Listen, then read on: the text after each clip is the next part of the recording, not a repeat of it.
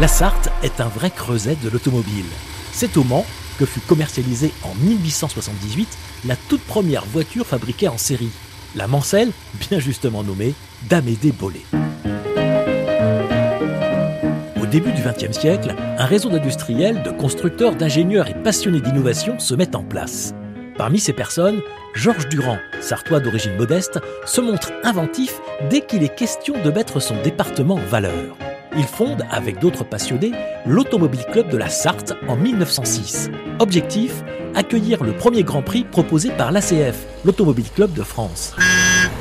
Le Mans fait acte de candidature et Durand propose un circuit de 103 km formant un triangle reliant Le Mans à Saint-Calais, puis la Ferté-Bernard, avec un retour passant par Saint-Marc-la-Brière où se trouvent le départ et l'arrivée.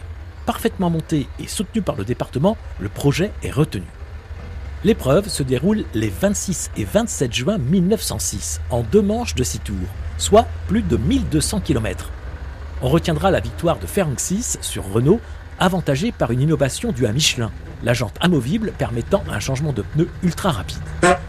De 1911 à 1913, trois autres épreuves, appelées Grand Prix de France, sont à nouveau organisées sur un circuit deux fois plus court. Puis, la Première Guerre mondiale met un terme aux festivités.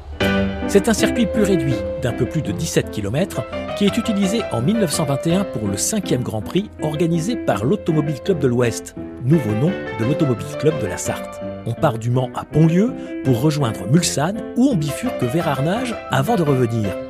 Ça ne vous rappelle rien? Mais pour les années suivantes, le Grand Prix de France émigre dans d'autres villes. Le Mans et la CO souhaitent pourtant maintenir un événement annuel. Il faut donc réfléchir à une nouvelle épreuve. Ce sera un Grand Prix d'endurance.